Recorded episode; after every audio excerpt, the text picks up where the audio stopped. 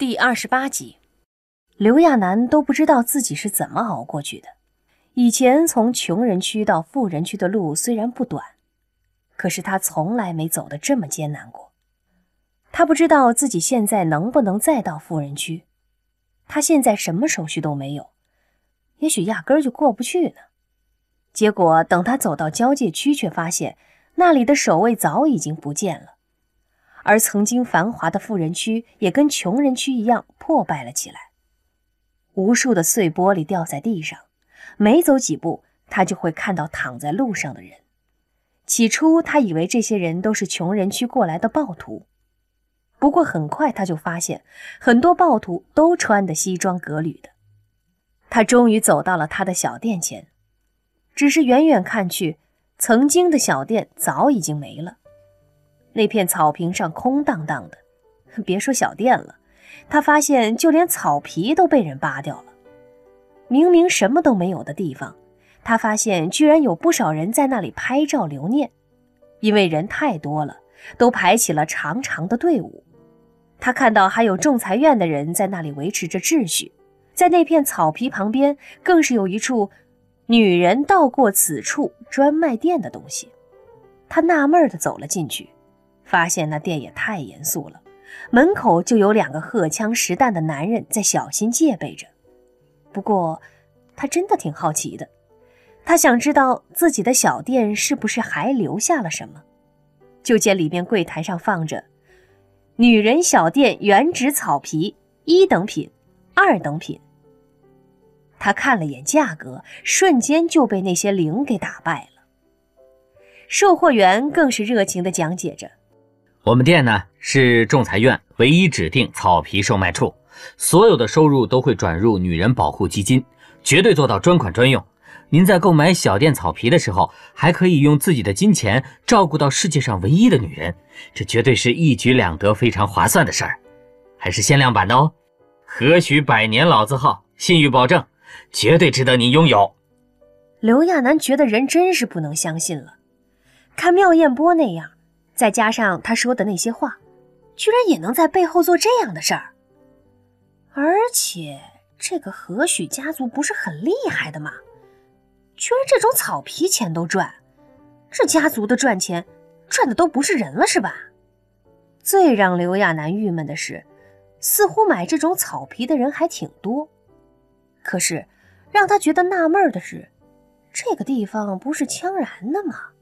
他们怎么有胆子去挖草皮卖啊？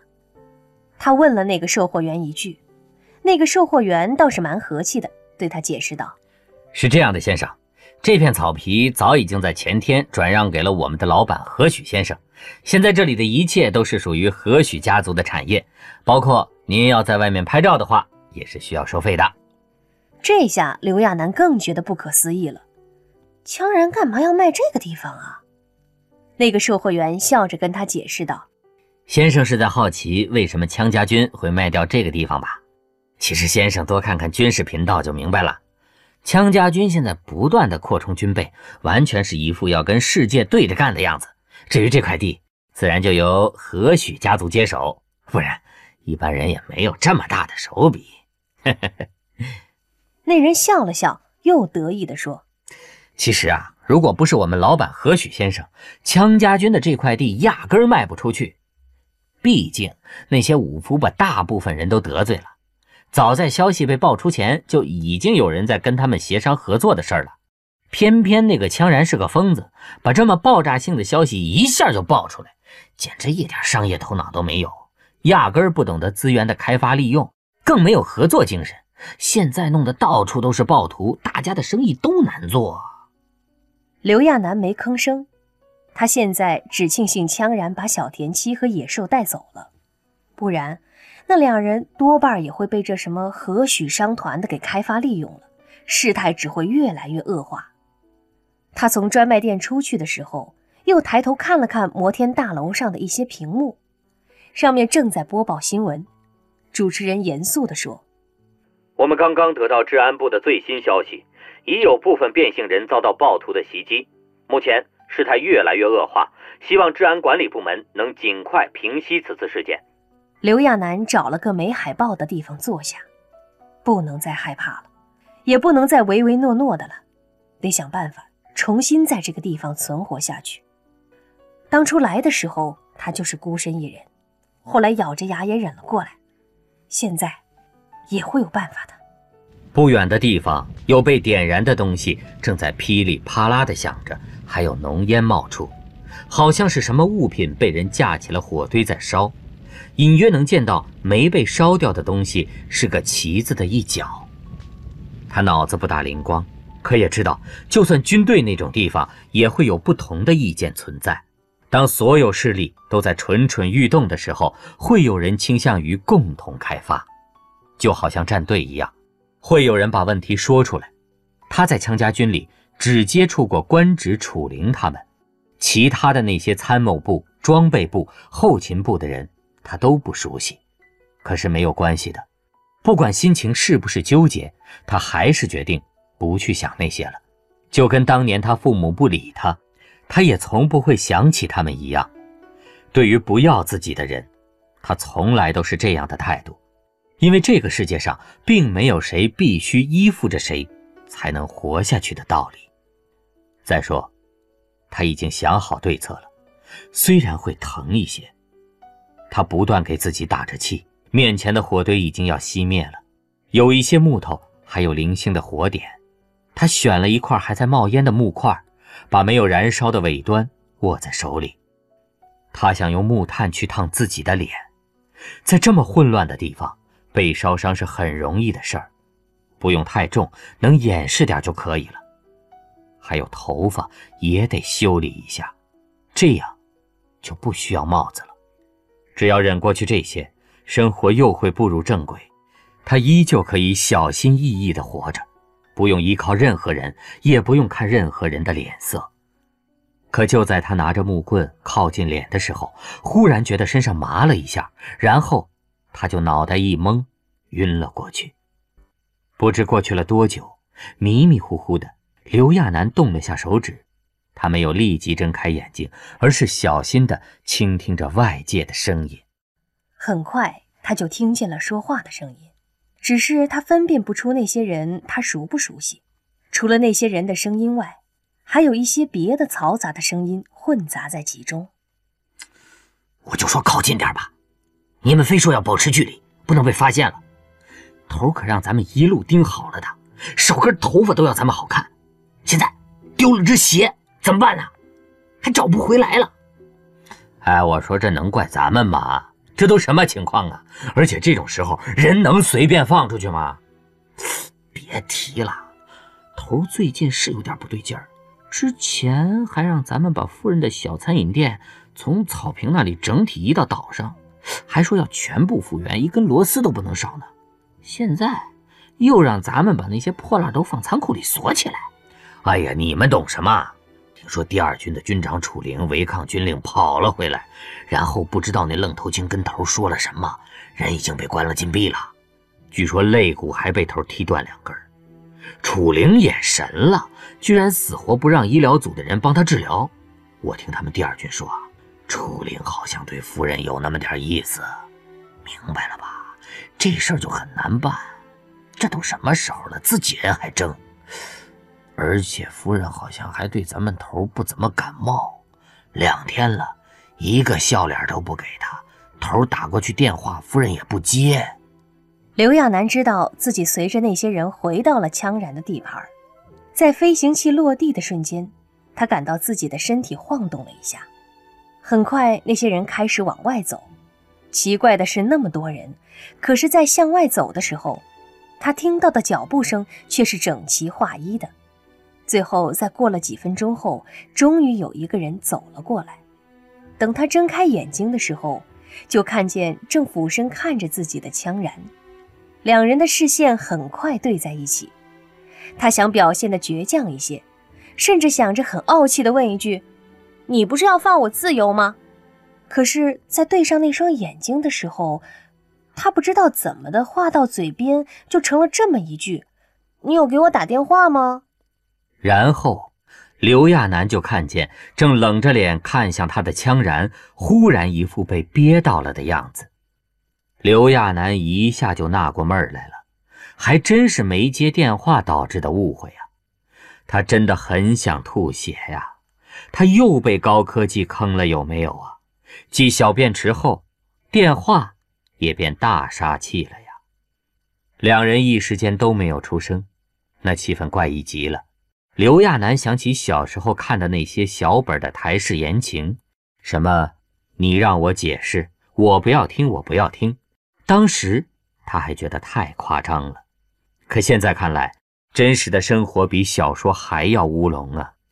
刘亚楠以为他吃完抹嘴就走，他却在以为刘亚楠是在生气，不肯理他。一想明白这个，刘亚楠努力心平气和地同他解释道：“江然，我不是故意不接你电话的，我都不知道你有打过电话。在我们那里，电话都是有声音的。我以为你们这儿的电话就是挂耳朵那里，然后打过来，怎么也会有些声音之类的吧？”刘亚楠记得五妹他们那里的固定电话也是摆在外面，一眼就能认出来的。他哪知道羌然在夏宫是用的高科技版呢？他现在想破脑袋都想不明白夏宫里的电话该是什么样。等两人再回到夏宫的时候，羌然亲自演示了一遍电话的使用情况后，刘亚楠才知道，原来在来电的时候，那个玻璃墙的左上方。就会一闪一闪的像兔子一样的东西出现。他之前看电视的时候是发现过那个，可他还以为那是电视台的标志呢。当时刘亚楠还在心里纳闷，觉着挺大的一个电视台，怎么用兔子做标志啊？此时他才明白，原来他在看新闻的时候，强然一直在给他打电话呀。这次他还留意到。在兔子形状的来电显示那里，好像还有一组数字呢。他纳闷地问了一声：“那些数字是什么呀？”不等羌然回答，他已经点上了那组数字，一百六十七。该不会是来电的次数吧？可显然，那不是什么来电次数，而是留言提示。很快，跟录像似的东西就在玻璃屏幕上播放出来。屏幕里的羌然明明那么大的个子，可在面对屏幕的时候，那种窘迫的感觉还是毫不遮掩地显露了出来。不知道你是不是还在生气？嗯。刘亚楠心里一动，原来羌然又在电话留言里同他道歉，只是他还没看完呢，羌然已经抢先一步按了什么地方，然后那画面就消失了。他再去点其他的留言时，就见那些留言都没有了。刘亚楠郁闷地瞪了羌然一眼，这个家伙到底在留言里说了什么呀？还不肯让他看。不过他心里也没有多生气，只觉得很无奈。他那两天能发一百多条留言，就不知道过来看看他吗？不过他好像也只知道自己生闷气，却不懂得直接问一句：“你为什么不过来找我的话？”一种很奇妙的感觉在他心里动了下，刘亚楠不知道怎么的就很想笑，他努力忍着笑意看向羌然，可是，一看到他的脸，他又不好意思的低下头去。明明之前气得要死，跟赌气一样，想死都不回来的，可在面对这个人的时候，什么气呀、恼啊都消失了。他知道自己在扭捏作态。可还是控制不住的，连嗓音都绵软了起来。我不是故意的，那两天我还在纳闷为什么你不来找我，而且我又给医疗室去电话，以为是你身体不舒服。嗯，还有我口气不该那么冲的，跟妙艳博说的那些话是我考虑不周，我也蛮后悔的，以后我说话会多动脑子的。羌然绝对不是故意讽刺，他只是实话实说。那不是动脑子就可以弥补的问题。羌然顿了顿，抚了一下刘亚楠的脸。刘亚楠想起自己要毁容的事儿，估计他是都知道了。果然，很快羌然就说了出来：“你烫伤脸后，考虑过感染的问题吗？还有，在那种地方，万一暴露身份怎么办？”不是找安全的地方躲起来就可以的。还想去你以前去过的地方。你不知道那些都是高危区吗？不说那些街头的奸细耳目，就是暴徒流氓，你怎么应付？刘亚楠被他质问得哑口无言，他安静地听着，眼睛一直看着脚面。他的鞋子丢了一只，此时穿的鞋子还是羌然帮他新找的。不管羌然多么生他的气，还是在他回来的第一刻带着鞋子去接他了。可之前的事情对刘亚楠触动太大。毁容那种事儿，当时一股劲儿做做得了，可真平静下来，他知道那并不能真正解决问题，总有人会想办法掘地三尺的把他找到，而他要面对的是伤口的溃烂，还有街头的食不果腹。眼前的男人在俯身问着他。不管怎么样，这个人没有把他当做物品拿去跟人共享，他会同自己一同吃饭，还会对自己说。他会努力的去熟悉自己，理解自己。刘亚男同羌然说着：“那你能帮我的朋友脱离困境吗？”刘亚男还在惦记着妩媚他们，不管怎么说，也是他惹出来的麻烦，让那些人跟着倒霉，他怎么也过意不去。见羌然郑重的点了点头后，刘亚楠又问：“那如果我顺从你，以后乖乖的在你身边？”你能让小田七他们回到我身边吗？能让我看看我的小店吗？其实，刘亚楠还想提楚灵的事，不过话到嘴边，他忽然想到这种事儿，他要说了，会不会反倒火上浇油？就把话埋在了肚子里。可以。倒是羌然爽快的答应后，又皱着眉头想了下。大概在努力想着什么，神情古怪的补充了一句：“你真是个折磨人的小妖精啊！”说完，羌然就低头亲吻上他的嘴唇。刘亚楠被那句“小妖精”的话给砸晕了，他听到的是什么玩意儿啊？他努力板正自己的表情，可他的心还是不受控制的狂跳了起来。他拉了拉薄被。材料很舒服的薄被盖在身上，他却觉得身体还是凉凉的。过了很久，刘亚楠才闷闷地说：“你别看那些乱七八糟的书了，那都是胡扯的。什么话会让我开心，什么话会让我不开心，我会慢慢告诉你的。”第二天，刘亚楠挣扎着起床的时候，本来想着叠上被子，收拾一下枕头的。可在拍枕头的时候，他忽然看到枕头上有几根自己断掉的头发。刘亚楠拿起那几根头发的时候，他有了一个主意。趁着羌然刮胡子时，他赶紧又在床上找了找，很快他就找到了十几根头发。等羌然从洗手间出来的时候，他一看到羌然的脸，就觉得浑身热乎乎的，像是被烫着了似的。大概。羌然也是这样的感觉，两个人吃饭的时候都不敢跟对方对视。不过，总不说话又会出现那种沟通不良的情况。刘亚楠觉得自己多少还是得说一些，他把自己的想法跟羌然提了一下。其实，他也没想别的，就是觉得既然那些人连他曾经去过的草皮都能卖钱，那么他的头发呢？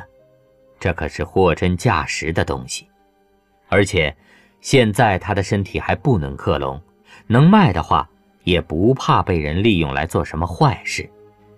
这些头发扔也是扔了，还不如好好利用赚点钱什么的。至少有了钱后，不管是他想补偿妩媚他们，还是帮小田七治病，甚至安顿野兽，都是可以用到的。